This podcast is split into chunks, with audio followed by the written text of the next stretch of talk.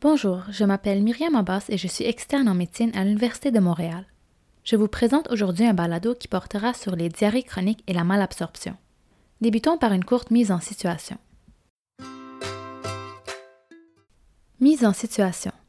Céline, 3 mois, se présente à votre bureau avec plainte principale de diarrhée depuis un mois. Au questionnaire, la maman vous rapporte deux épisodes de rectoragie dans les derniers jours qui l'ont particulièrement inquiétée. Elle n'a pas eu de fièvre ni de contact infectieux dans les derniers jours. Par ailleurs, Céline est un enfant qui ne possède aucun problème de santé. Elle se nourrit exclusivement de lait maternel depuis sa naissance. Dans les antécédents familiaux, vous notez que la maman est allergique aux arachides et que le papa est asthmatique et qu'il avait déjà eu de l'eczéma lorsqu'il était plus jeune. L'examen physique est sans particularité, sauf pour la présence de quelques plaques érythémateuses au niveau des joues et des bras. Essayons de comprendre davantage ce qui se passe avec Céline en explorant la physiopathologie de la diarrhée chronique et de la malabsorption, les multiples causes y étant associées, les traitements et les investigations requises. Définition et physiopathologie. On parle de diarrhée lorsque le volume quotidien total des selles est excessif. Celles-ci sont généralement plus fréquentes ou plus liquides que la normale. Les selles des bébés sont généralement molles jusqu'à l'introduction des aliments solides dans la diète. Les selles d'un bébé allaité sont moins épaisses que celles d'un bébé nourri aux préparations commerciales. On peut qualifier une diarrhée de chronique lorsque celle-ci persiste pendant plus de 2 à 3 semaines. Explorons maintenant les différents mécanismes de la diarrhée qui peuvent être de nature osmotique, sécrétoire, inflammatoire et motrice. Une diarrhée osmotique peut résulter d'une diminution de l'absorption due à une malassimilation des nutriments résultant d'un processus de maldigestion ou de malabsorption. La présence de solutés non absorbables dans la lumière va faire un appel d'eau et mener à de la diarrhée. La maldigestion se produit lorsque la transformation des aliments ingérés en nutriments est altérée. Cela peut se produire lorsqu'il y a une mauvaise lise des graisses, protéines ou glucides par les enzymes dans le cas d'une insuffisance pancréatique ou biliaire. La malabsorption, quant à elle, se produit lorsqu'il y a une altération du transport des nutriments du tube digestif au sang. Cela se produit par exemple dans la maladie cœliaque où un processus de malabsorption généralisé est retrouvé à cause de l'atteinte directe des entérocytes du grêle. Par la suite, des mécanismes sécrétoires peuvent expliquer la diarrhée lorsqu'il y a présence d'une sécrétion excessive d'eau et d'électrolytes étant plus importante que la capacité de réabsorption du système digestif. Cela peut se produire secondairement à certains stimuli comme des entérotoxines de E. coli, des toxines de choléra ou des tumeurs neuroendocrines sécrétoires. Le troisième mécanisme pouvant être en cause lors d'une diarrhée est le mécanisme inflammatoire. La diarrhée peut ainsi apparaître suite à une excitation de protéines, de sang et de débris inflammatoires dans la lumière. L'inflammation cause aussi une atteinte directe des cellules épithéliales intestinales et de leur capacité d'absorption. Cela est le processus qui est en cause dans certaines maladies infectieuses ou dans les maladies inflammatoires de l'intestin. Finalement, la diarrhée peut apparaître suite à un trouble de la motilité intestinale, lié à l'accélération du transit et la diminution du temps de contact nécessaire pour l'absorption. Les troubles de motilité intestinale sont des mécanismes impliqués dans le syndrome de l'intestin irritable. Finalement, il faut savoir que plusieurs mécanismes physiopathologiques sont souvent en cause dans les pathologies qui mènent à la diarrhée chronique. Diagnostic différentiel de la diarrhée chronique. Tout d'abord, chez les nouveau-nés, plusieurs causes de diarrhée congénitale peuvent être évoquées lorsque la diarrhée est sévère et persistante. Ces diarrhées sont rares et nécessitent une intervention spécialisée. Explorons certaines causes possibles. Des mutations de complexes enzymatiques comme le déficit en sucrase isomaltase ou le déficit congénital en lactase menant à une diarrhée osmotique, des anomalies de transporteurs dans la paroi intestinale étant présentes dans le cas de la diarrhée chlorique congénitale ou de la diarrhée sodée congénitale, altérant le transport des électrolytes, la lipoprotéinémie qui est une maladie récessive affectant le transport des lipides dans l'entérocyte et qui peut entraîner une déficience en vitamines A, D, E et K, ainsi qu'une stéatorée, et finalement des anomalies du développement de la muqueuse intestinale, comme lors de la présence d'une atrophie villositaire ou d'une dysplasie épithéliale, peuvent aussi causer des diarrhées congénitales.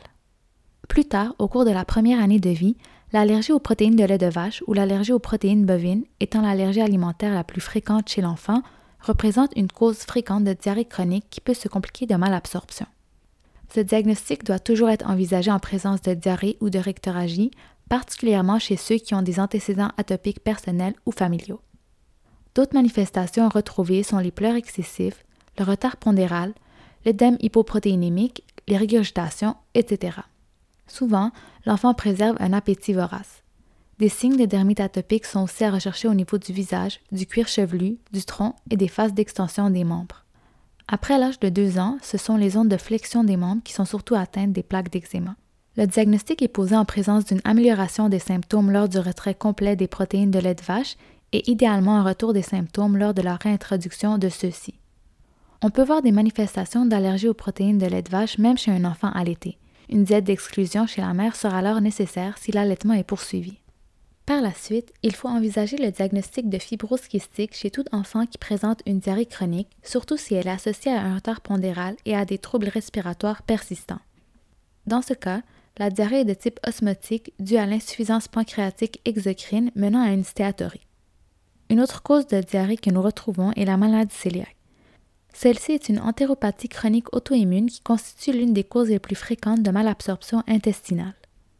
Ce diagnostic est considéré chez tout enfant qui présente une diarrhée chronique avec malabsorption, pour autant qu'il consomme des céréales contenant du gluten depuis plus de quelques semaines. La présentation classique au cours des deux premières années de vie après l'introduction des céréales dans l'alimentation se présente avec diarrhée chronique, flatulence, douleur abdominale et retard staturopondéral. Dans la majorité des cas, la maladie apparaît chez l'enfant plus âgé avec des symptômes plus discrets et moins typiques comme la constipation ou la fatigue, pouvant ainsi retarder le diagnostic. Des symptômes de malabsorption sont souvent présents, tels que le retard de croissance, le rachitisme et l'anémie. Par la suite, les maladies inflammatoires de l'intestin, se présentant fréquemment avec de la diarrhée, se manifestent souvent à l'adolescence. Ces maladies englobent la maladie de Crohn, représentant 60 à 70% des maladies inflammatoires intestinales pédiatriques, la colite ulcéreuse et la colite indéterminée. Les manifestations cliniques vont être variables selon la localisation de l'atteinte digestive. On retrouve des douleurs abdominales de type crampiforme, des diarrhées, une urgence à la défécation, du ténesme, de la rectoragie, des ulcères buccaux et des atteintes périanales. Il y a souvent une perte pondérale, une cassure de la courbe staturale et un retard pubertaire.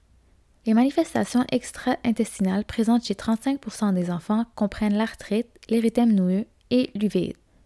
Le traitement comprend l'acide 5-aminosalicylique dans la colite ulcéreuse, des agents immunosuppresseurs et des agents biologiques. Les corticostéroïdes peuvent être utilisés lors des crises de maladies inflammatoires de l'intestin. Par la suite, une cause infectieuse peut mener à une diarrhée persistante avec malabsorption. Le Jardial lamblia est un agent à rechercher. Cette étiologie doit être envisagée chez l'enfant qui fréquente un service de garde, qui a été en voyage, qui s'est baigné dans un lac ou qui a été en contact avec des milieux non salubres. Lorsque ce diagnostic est suspecté, un traitement empirique au métronidazole peut être débuté. La plupart des agents responsables de gastroentérite peuvent causer des lésions de la muqueuse intestinale suffisamment graves pour entraîner une diarrhée chronique avec malabsorption. Le déficit transitoire en lactase constitue un élément possible de cette affection. On parle alors de diarrhée post-infectieuse. Le déficit en lactase peut se présenter sous forme acquise et permanente. Il constitue la forme la plus fréquente d'intolérance aux glucides et son incidence augmente avec l'âge. La présentation congénitale est très rare. Le déficit acquis en lactase se présente avec une diarrhée après ingestion de quantités importantes de lait. Le diagnostic repose sur la disparition des symptômes avec une alimentation sans lactose ou par la mise en évidence d'une augmentation de la concentration d'hydrogène dans l'air expiré au moment d'une surcharge en lactose. Le traitement consiste à enlever ou diminuer le lait et les produits laitiers ou à prendre des suppléments de lactase. Deux diagnostics d'exclusion peuvent finalement être évoqués en présence de diarrhée chronique. Tout d'abord, la diarrhée chronique non spécifique de l'enfant, communément appelée la diarrhée du trottineur ou toddler's diarrhea, est une cause fréquente de diarrhée chronique sans malabsorption et qui se présente entre 6 mois de vie et 5 ans. Les selles sont molles ou liquides et fréquentes, de 3 à 10 fois par jour. Elles contiennent des glaires et des résidus alimentaires. L'état général est bon, sans retard pondéral associé, ni symptômes nocturnes ou rectoragie. Les mécanismes impliqués suggèrent une consommation excessive de liquide, surtout du jus de fruits contenant du fructose, pouvant mener à une diarrhée osmotique. Une réassurance, de même que des mesures diététiques, s'avère bénéfique comme traitement. Pour terminer, le syndrome de l'intestin irritable constitue aussi un diagnostic d'exclusion. Il s'observe surtout chez les adolescents et est caractérisé par une alternance de diarrhée et de constipation, ainsi que par des douleurs abdominales et des ballonnements. Le stress est un facteur aggravant ce syndrome. Le traitement consiste à modifier l'alimentation, à mieux gérer le stress et à traiter le symptôme prédominant, soit la diarrhée ou la constipation. Éléments à rechercher à l'anamnèse. Il faut d'abord débuter par caractériser la diarrhée en questionnant la fréquence et l'aspect des selles. L'échelle de Bristol étant une échelle visuelle de qualification des selles peut aider les parents dans leur description. Une histoire de diarrhée modérée qui s'est installée de façon graduelle et de celles qui deviennent de plus en plus molles au cours de la journée suggère une diarrhée chronique non spécifique de l'enfant. Il est également important de connaître l'horaire des diarrhées. Les diarrhées des maladies inflammatoires de l'intestin, par exemple, peuvent se produire pendant les périodes de sommeil. La présence de taches graisseuses, de flatulences ou d'odeurs excessives nous enligne vers une incapacité à digérer les graisses comme lors d'une obstruction biliaire ou lors d'une insuffisance pancréatique. La présence de rectoragie, de méléna ou de mucus peuvent témoigner d'une maladie inflammatoire de l'intestin ou d'une allergie alimentaire. Une revue des systèmes est importante pour déceler les manifestations extra-intestinales et les symptômes systémiques des maladies inflammatoires de l'intestin, par exemple la fièvre, l'asthénie et la perte de poids. L'histoire médicale et chirurgicale doit être complète. On s'intéresse en particulier aux troubles allergiques qui peuvent nous orienter vers une cause allergique de la diarrhée une histoire médicale de conditions auto-immunes comme un diabète de type 1 ou une hypothyroïdie peut être un indice orientant vers une maladie cœliaque. L'histoire développementale se révèle également importante puisqu'il n'est pas rare que syndrome de malabsorption, accompagné d'une fonte musculaire marquée, se manifeste par un retard de développement moteur. L'anamnèse familiale recherche des antécédents de fibrose kystique, de maladie cœliaque ou de maladies inflammatoires de l'intestin les antécédents atopiques tels que l'asthme, l'eczéma et les troubles allergiques sont également importants à rechercher. Par la suite, il est important de s'intéresser à l'histoire nutritionnelle de l'enfant. Chez les enfants plus jeunes, questionner le type de lait pris par le nourrisson ainsi que l'alimentation de la mère lorsque le bébé est allaité afin de voir s'il pourrait y avoir une intolérance aux protéines bovines. Chez l'enfant plus vieux, cherchez à savoir si l'enfant boit du jus riche en sorbitol ou en fructose. Ces aliments peuvent être responsables d'une diarrhée osmotique. De plus, la relation des diarrhées avec l'alimentation peut nous orienter dans le processus diagnostique puisqu'une diarrhée osmotique cesse avec le jeûne, tandis qu'une diarrhée sécrétoire persiste à jeûn.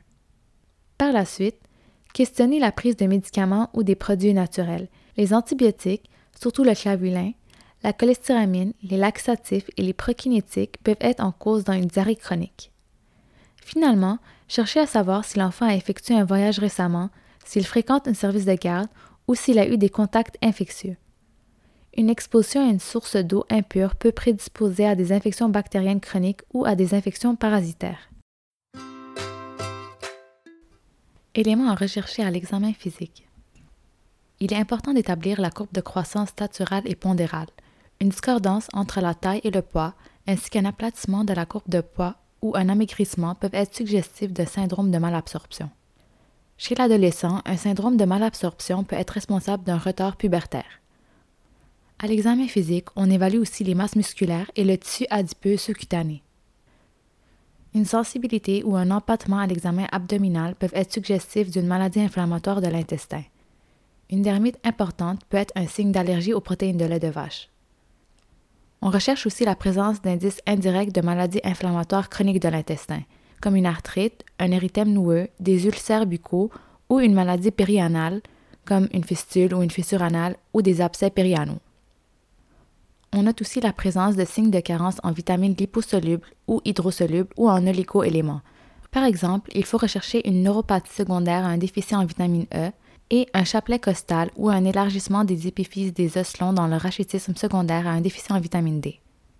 Certains éléments tels un hypocratisme digital, une distension abdominale ou un édème peuvent être évocateurs de malabsorption. Investigation. L'hémogramme peut fournir plusieurs informations importantes. Une anémie microcytaire peut suggérer une malabsorption en fer ou une hémorragie digestive occulte chronique, comme lors des maladies inflammatoires de l'intestin. Une anémie macrocytaire évoque une malabsorption de l'acide folique ou de la vitamine B12. Une éosinophilie constitue un indice d'allergie, notamment aux protéines de lait de vache. Une neutrophilie et une vitesse de sédimentation ou une protéine C réactive élevée peuvent être présentes en cas de maladie inflammatoire de l'intestin. Par la suite, on peut recueillir des échantillons de sel pour faire des cultures et pour la recherche de parasites, particulièrement le Giardia lamblia. Le taux de calprotectine fécale peut être demandé et il est élevé en cas d'inflammation intestinale. On peut rechercher la perte de sang occulte dans les selles, fréquente en cas de diarrhée chronique causée par une allergie aux protéines de lait de vache ou une maladie inflammatoire de l'intestin.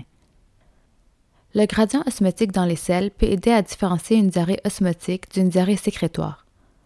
On calcule le gradient osmotique de la façon suivante. Gradient égal à 280 moins 2 fois le taux de sodium plus le taux de potassium. Dans le cas d'une diarrhée osmotique, ce gradient est supérieur à 50 à 100 milliosmoles par kilo, l'osmolalité des selles étant expliquée en bonne partie par la substance mal absorbée, alors que dans une diarrhée sécrétoire, il est inférieur à 50 milliosmoles par kilo. Le dosage des graisses dans les selles de 72 heures sert à quantifier la stéatorée résultant d'une malabsorption des lipides. En pratique, une élimination de plus de 5 grammes par 24 heures de graisse dans les selles est anormale. Une valeur basse de l'élastase fécale prélevée sur un échantillon unique de sel est aussi un reflet de la diminution de la sécrétion enzymatique du pancréas. Ensuite, on effectue un test de la sueur chez tout enfant qui présente une diarrhée prolongée. S'il y a suspicion de maladie cœliaque, on mesure des IgA spécifiques de cette maladie, souvent les anticorps antitransglutaminase. Il est important de aussi doser les IgA totaux afin de détecter un déficit en IgA qui pourrait causer un faux négatif. Si le dépistage sérologique suggère une maladie cœliaque, on confirme la présence d'une atrophie villositaire par endoscopie digestive haute.